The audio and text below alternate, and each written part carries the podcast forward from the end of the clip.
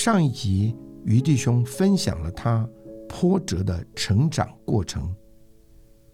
我们知道他是一个被母亲遗弃而缺乏安全感的人，导致他对女性有一种隐藏的不信任感，甚至于在他的家庭里充满了语言和肢体的暴力，使于太太苦不堪言。直到他被主寻回，有了巨大的改变，于太太才逐渐的体会到这位神丰盛生命的能力，也使于太太重新来认识了这一位神的自己。然而，伤害他至深的母亲，竟然在多年后带着愧疚回来寻找他。因着主爱里的光照，让他越过了多年无法原谅母亲的伤痛，接纳他的母亲，并将福音传给了他母亲，神奇的恢复了他们正常的母子关系。今天呢，我们很高兴的邀请到于宪祖弟兄，还有于太太苏怡慧姊妹。他们夫妇俩一同的来到我们的节目中来见证这位耶稣，他是能够拯救到底的那一位。欢迎你们两位到我们的节目里来。新民弟兄你好，各位听众朋友大家好，我是于宪祖弟兄。呃，大家好，我是他的太太，我叫苏怡慧。今天很高兴能够来参加这个节目，呃，为大家做这样的见证。太好了，那我想听众朋友呢，一定很想亲自的听一听啊。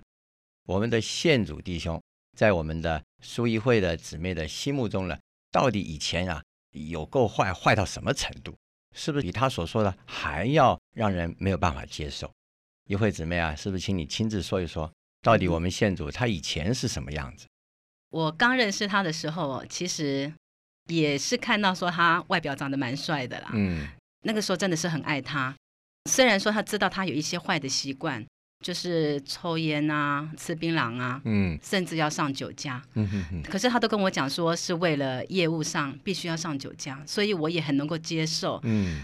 他也一再的跟我保证说他会为我改，我就这样觉得说，好吧，那反正被爱冲昏头，就先嫁了再讲。男人的谎言，哎，对，然后就这样嫁给他，然后呢，婚后呢，这个谎言就，哎，真的是自己就破了哈，破了，对对对，然后。那个刚开始的婚姻生活，其实人家都说结婚有啊多久的蜜月期啊，其实我们都没有，我们大概一个月后，这个婚姻就变质了。哦，这么快啊？对，大概是一个月后。是不是他的原形毕露啊？对，也是他的原形毕露啊。其实原本就知道他的个性是这样子，可是呢，他婚前都一直跟我讲他会改，他会改，所以我也抱着很大的期望，我觉得说，哎，爱能够使他。为我改变一切，嗯，但是婚后之后呢，我就觉得他开始变样了，好，然后呢，他变成晚上都不回家，因为我跟他都是上班族，我是一个标准的上班族，就是早上九点出去，然后晚上就是下班回家，嗯哼，他也是上这样子正常工作，但是因为他是业务工作，所以他只要有业绩就可以了，所以说变成说他都呃很多的理由，哦，说他晚上要出去。跟客户签约，所以必须要上酒家。嗯，刚开始我也接受，可是我觉得，为什么别人卖车子都不用晚上要去酒家，为什么你就需要？所以那时候就开始怀疑他了。嗯，可是那时候也没办法，因为他每天都是这样子打扮的，哇，很潇洒，然后就是晚上就出去，然后到了凌晨大概四五点才回来。这么晚了？对，所以我们夫妇之间没有任何的交集，就是。慢慢的就变成他过他的，我过我的。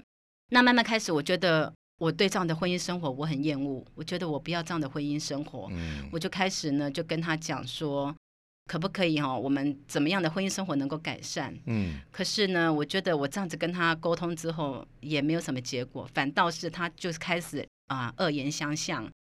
因为我婚前不知道他会打人。如果真的他会打人，我也不嫁他。可是我到那个时候开始，我觉得大概是结婚后一年吧，他就开始就是拳头相向。哎呀！而且他开始打人的那个力道嘛，不像打女人，就是好像一般那种看到大男人在外面互打的那种那种力道，然后甚至呢也在他的舅舅面前打，也在他爸爸的面前打我，然后也在他的朋友面前打我。我记得有一次，就是说我们每次吵完架哈，他都会拿刀子出来威胁我，然后他就跟我讲，那要不然就两败俱伤这样子。那有一次我实在被他吓到，我就夺门而出，我也跑得很快，我就躲到隔壁公寓的楼梯口那边，我在那边足足在那边哭了一个半小时，躲在那边我不敢下来，因为我怕我下来会被他逮到，然后被他逮到的话，他已经把我拖回去痛打一顿。哎所以我就躲在那边，然后他也四处找不到我，就跑到我娘家找我啊，这样子，我才趁着那个时候赶快跑出来，叫了一台计程车，赶快跑。我那个时候的心态哦，其实我现在说起来，我都还会很难过，因为我觉得那种的惊慌哦，可能不是一般人能够体会的，你就是很怕被他抓到，然后被他痛打的那种恐惧，就是觉得说你的先生应该就是说你最亲密的人，可是换来的结果是那种最恐怖的那种感觉。好像不在家里，好像是 在这个集中营里面一样，是不是这样？县主啊啊！对啊，那那个时候，但是现在没有了吧？啊，现在当然没有了，呃，现在应该是很甜美了。对对对应该是一个甜美的家了。对对对对对嗯。那那个那这种情形维持多久了？大概有几年了？这种情形啊，大概也有三四年哦。上几集里面我们听到县主讲到，他上山去呼求主名以后，他就彻底变了。对，那个变大概有一年多的时间，有一年是不是？那是不是你也可以说说看？那这是你以前过的生活。嗯等到他有一天他回到教会中来了，就是那一天他上山呼求主名，他眼泪夺眶而出啊，那整个被主摸着了，他就开始变了，嗯开始过正常的呃教会生活了。那这一年多当中，你的感觉是什么样的感觉呢？在这一年中哦，其实我也是一直在观察他了，因为我嗯也是一直觉得说，真的主有办法改变他这个人吗？因为他真的以前真的是非常的恶劣，嗯恶劣到一个地步哦，我都很很害怕，对我都会很害怕。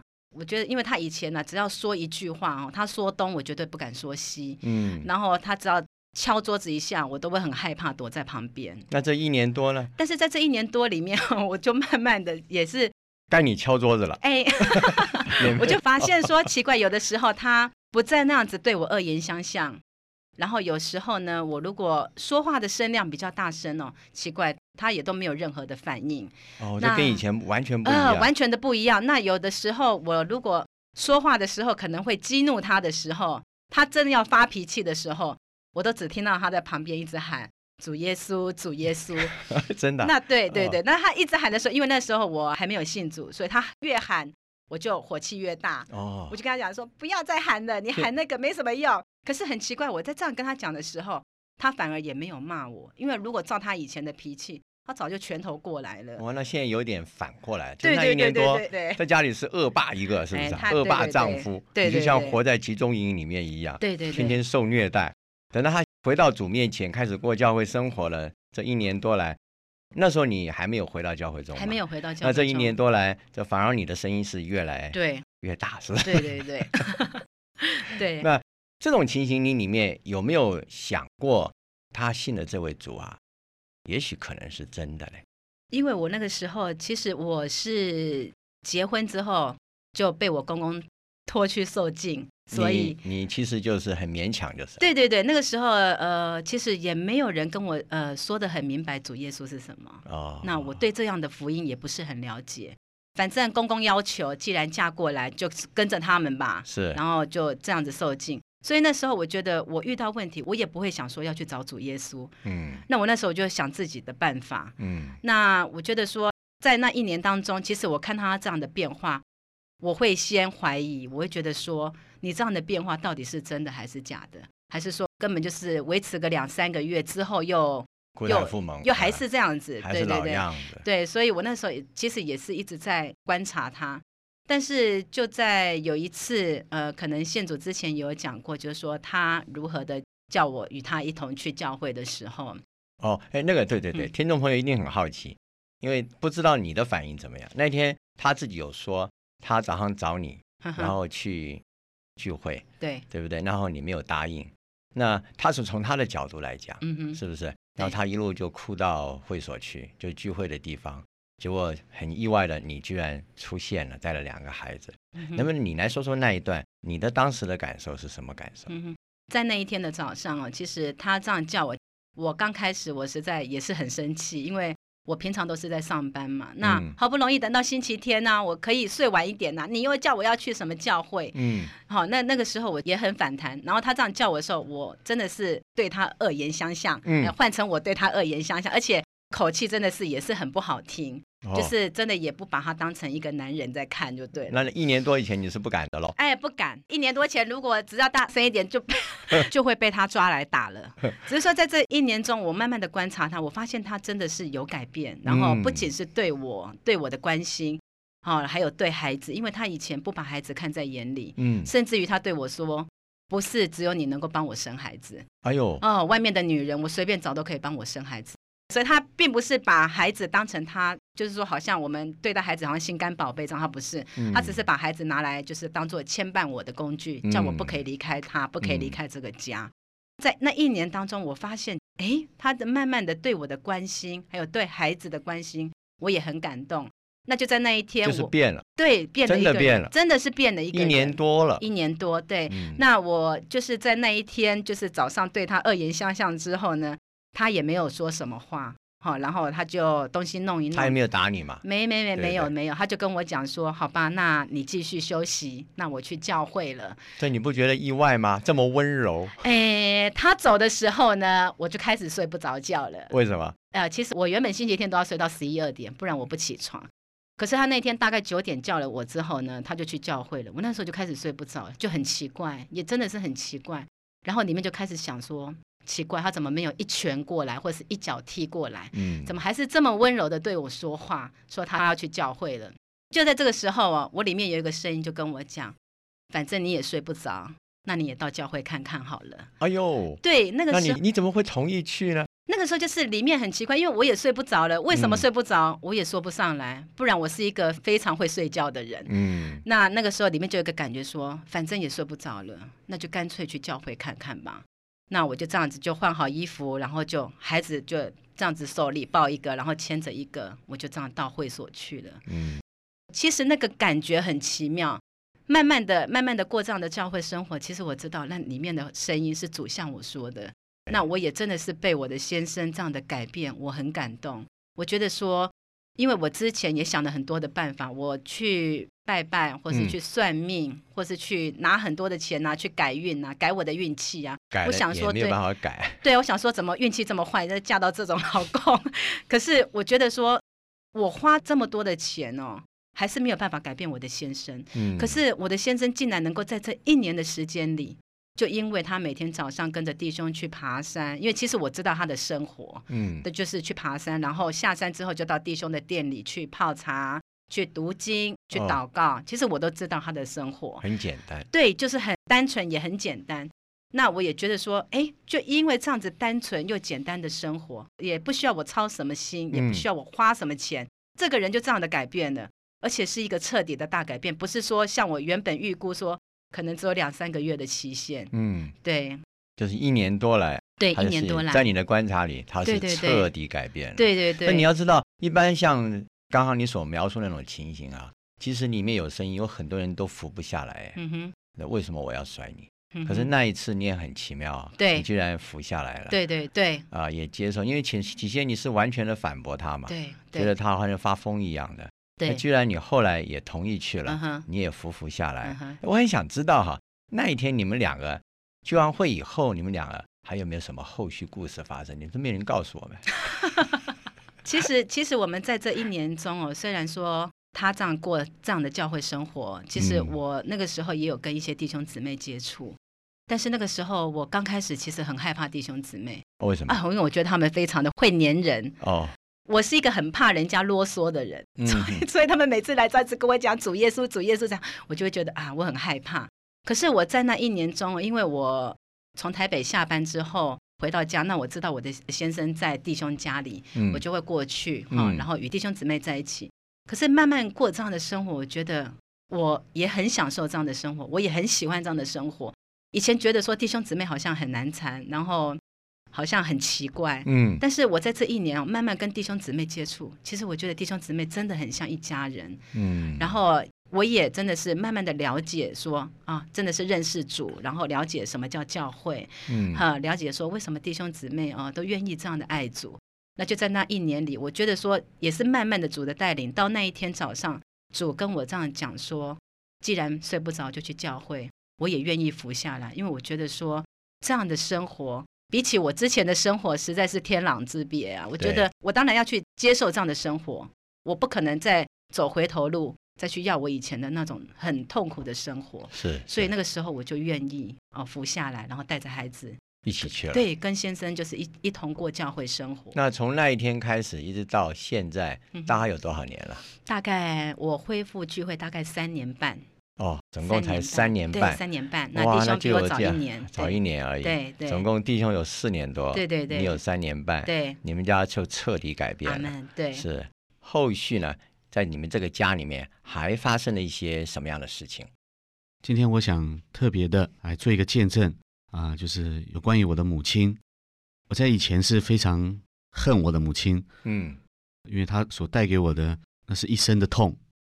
在我父亲呢去世之后，我整个人呢是这个完全的崩溃，在生活里面呢，我是常常的就是记恨着他，而且更加的这个加增我的恨。这一点我不太了解哈，就是你说你父亲过世以后，你整个的崩溃了，是什么样的情形？能不能给我们听众朋友说一说？啊，因为我以前这个卖车，我在卖车啊，啊，就是业务员啊，卖车卖的非常的好。但是我父亲一被主接去啊，我觉得我好像少了一个靠山，一个支柱，嗯，所以我没有办法卖车了，嗯，我以前看到人，我可以一直跟他介绍车子，但是现在我看到人进来店里面啊，进来这个我们公司，我没有办法介绍，我一个字都讲不出来，我知道我自己是报废了，就好像我们常讲像行尸走肉一样，是不是这样的情形啊？对。类似这样的感觉。那你刚刚有提到，在这段期间里面有特别的恨你的母亲了啊！在我父亲安息聚会完之后，我的外公有来哦，那包括我的舅舅们有来。那在那个哦，就是你们还有联络就是了。你母亲那一面的亲戚还有联络，因为我父亲以前对他们很好。我舅舅他们以前从高雄啊，我妈妈是高雄人，他们上来北部，上北部呢。都是我父亲接待他们哦，都住在我们家，所以我爸爸等于也算他们的大哥哥，还是有来往就是了，有来往，嗯。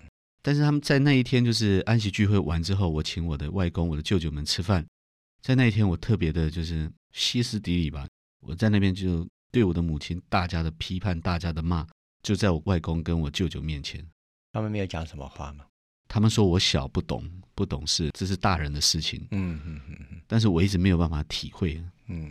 我一直认为是这样，因为在我身上所遭受的，我想他们也没有办法体会。嗯。那我想问问一慧姊妹啊，你对于现主弟兄这种深刻对母亲的恨呢？从你的观察里面，你你有什么样的看法？其实，在婚前的时候，我就知道他的情形，就是说他妈妈从呃年轻的时候，在我先生才两三岁的时候就离开这个家。嗯，其实这个情形我都知道，但是我不晓得他对他妈妈的恨意这么深。嗯，嗯嗯，我记得有一次在婚前的时候，有一次我们就是因为他那时候很爱喝酒，然后就陪着他去喝酒，然后他喝完酒之后，因为他往往都是喝了酒之后才会。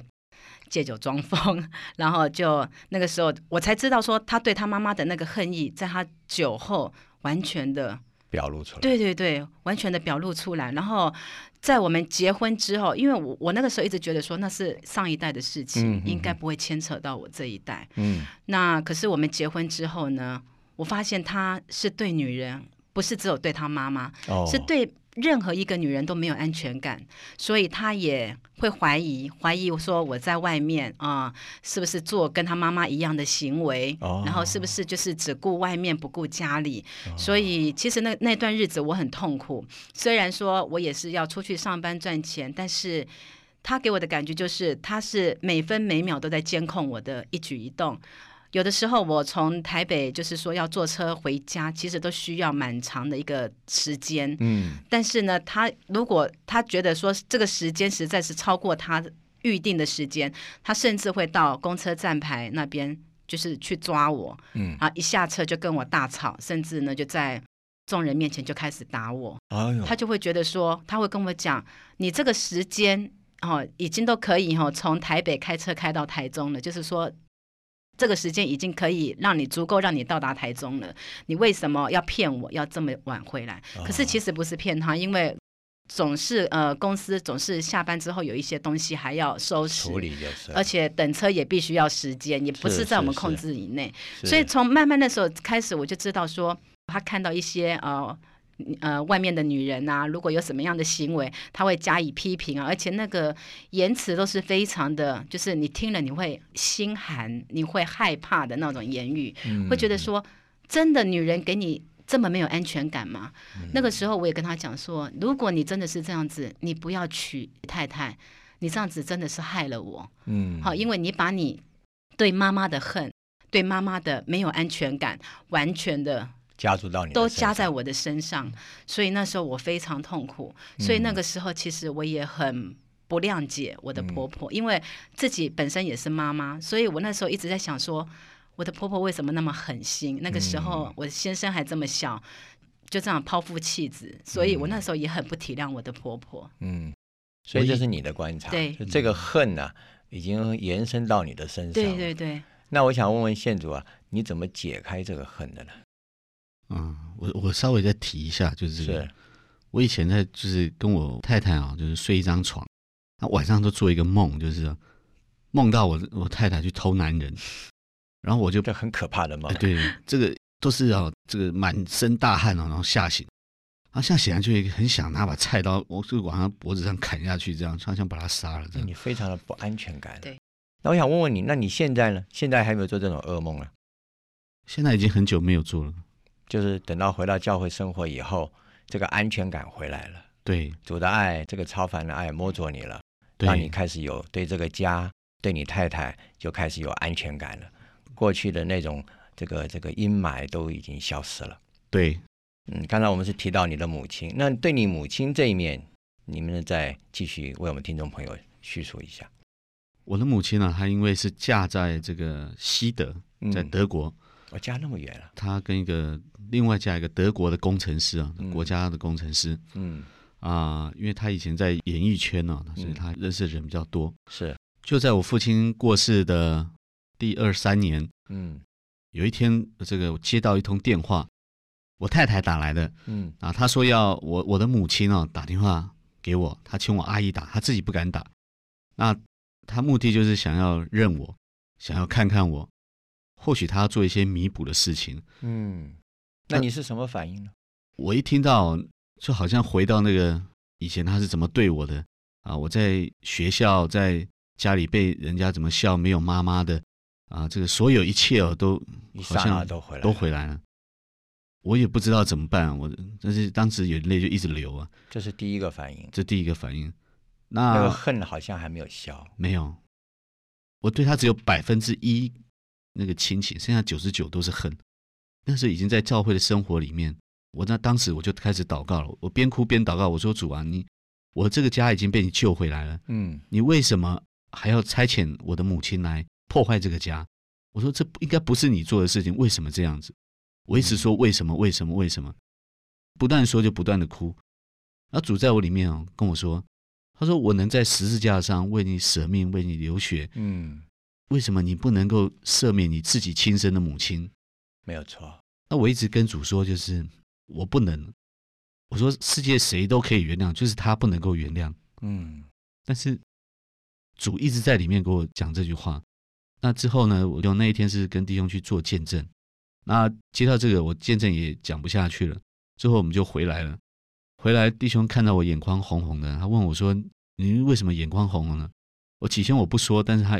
不断的追问呢，嗯，啊，我告诉他，我说母亲要来认我，那弟兄说你要接待母亲，我说谁都可以接待，就是他不能接待，你还在抗拒？对，因为当初在追求这个希伯来书，嗯，啊，希伯来书讲到一个过河的人，弟兄就跟我说，你河还没有过，你就先跳河了，你听了什么感受了？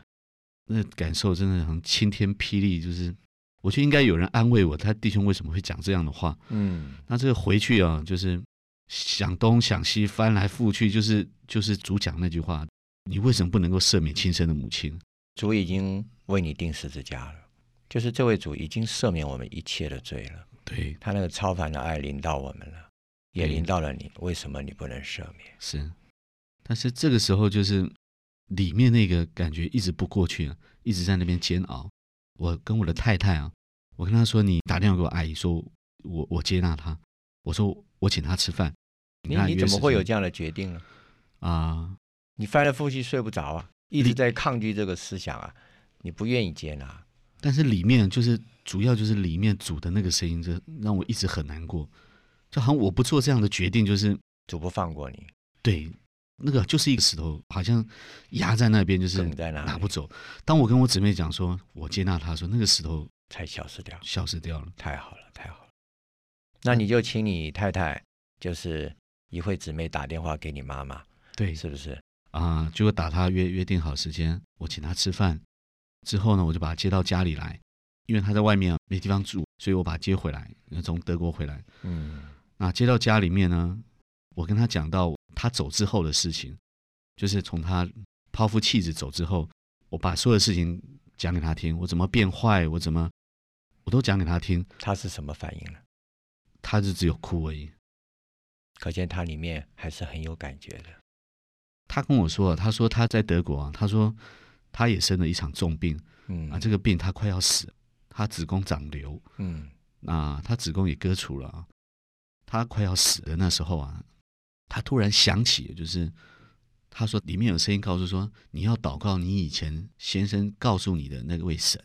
啊，就是这位耶稣，哦。叫他要向他祷告，哦，这样的，对。就是叫他祷告，他以前就是你父亲所跟他讲的那一位耶稣就是了。对，他祷告了没有？他开始祷告了，哦，就因为他的祷告主救了他，嗯。他在那一次哦，就是子宫割除之后啊，从那个危险的地方又把他带回来。嗯嗯嗯嗯，所以他跟我讲，他说，他说他来，他在那边他做一个梦，他在医院的时候就是躺在床上的时候最危险。他说他做一个梦，就是梦到我父亲在那一个河的还是海的对岸哦，一直看他，然后他他看到说，哎，这是我以前先生为什么看我？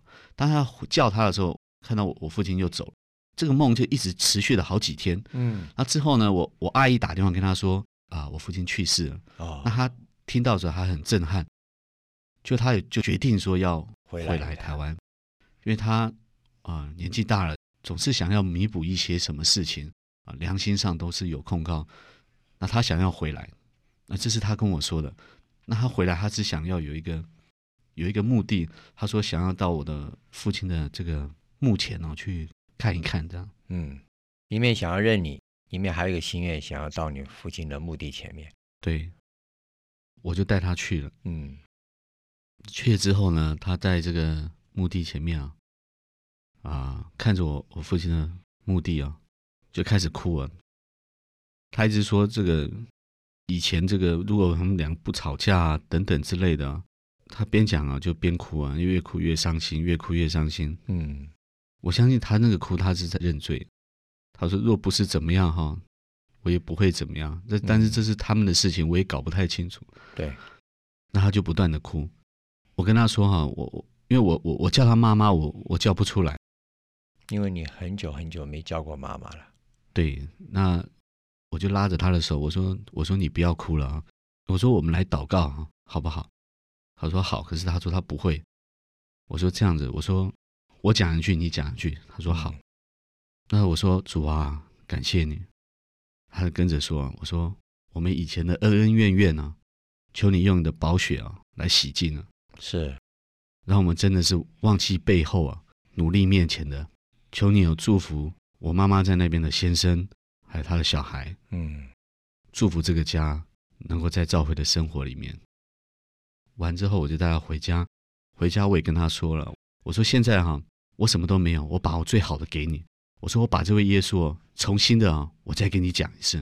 嗯，然后我就。开始再跟他重新的传一次福音。嗯，那他很感动，他说，他说他天天养的这个小孩啊，就是他在德国的小孩。对他说他在德国这个小孩啊，又打架又吸毒，他天天照顾的小孩是这个样子。他说他抛弃的小孩哦，竟然能够会接纳他，还会带他去这个风景区啊，去哪里玩。他说他他实在不会想到是这个这个情形。嗯，那我跟他讲，我说实在不是因为我能够接纳你什么，我跟他说我实在不是我，我说因为是我信主了，对我信了耶稣了。嗯，因着主这超凡的爱，因为母亲她德国还有事情呢，之后我就送她回去。回去前呢，我也送她一本圣经。嗯，这本圣经呢，因为我我我没有读什么书，我不太懂英文，那我不知道我父亲以前为什么会买这本圣经。嗯，在那时候啊，他要走之前是英文圣经，英文圣经，我突然想到有这本圣经，里面突然感觉这本圣经，我就把我父亲买的这本圣经，我拿给他，来带回德国。嗯，那他回去啊，在这个机场送他回去的时候，我真是有一个感觉，我不觉得主是派他来，就好像说来迫害这个家，我觉得就是把我们这一代跟上一代的这个恩怨啊都解决了。太好了！因着主这超凡的爱，让我们的弟兄能够忘记背后，努力面前的。虽然他的母亲曾经忘记过他，但是神没有忘记他，把这个爱供应给他，让我们的弟兄摸着这个爱，因此他能够原谅他的母亲。但是在这里，我还是要问一问献主弟兄，你到最后有没有喊你的母亲一声妈？有第二年他又回来一次，那时候我也就叫他妈妈了。那他应该很高兴了，对他又多了一个儿子。对，你还有一个妈，所以他说他有两个儿子。太好了，亲爱的听众朋友，今天听完了呃一线组弟兄还有苏议会姊妹所给我们的见证，我相信我们里面都充满了这一个超凡的爱，因着这一个爱，把这一家人呢、再一次的连在一起。当我们听完了他们的故事，就想起了圣经上说：“深哉，神的丰富、智慧和知识，他的判断何其难测，他的道路何其难寻。谁曾知道主的心思？谁曾做过他的测试？因为万有都是本于他。”借着他，并归于他，愿荣耀归于他，直到永远。阿门。亲爱的朋友，我们真是需要转向神。没有任何一种的境遇、痛苦或者难处，使我们会落到万劫不复的深渊里，因为除他以外，别无拯救。因为在天下人间没有赐下别的名，我们可以靠着得救。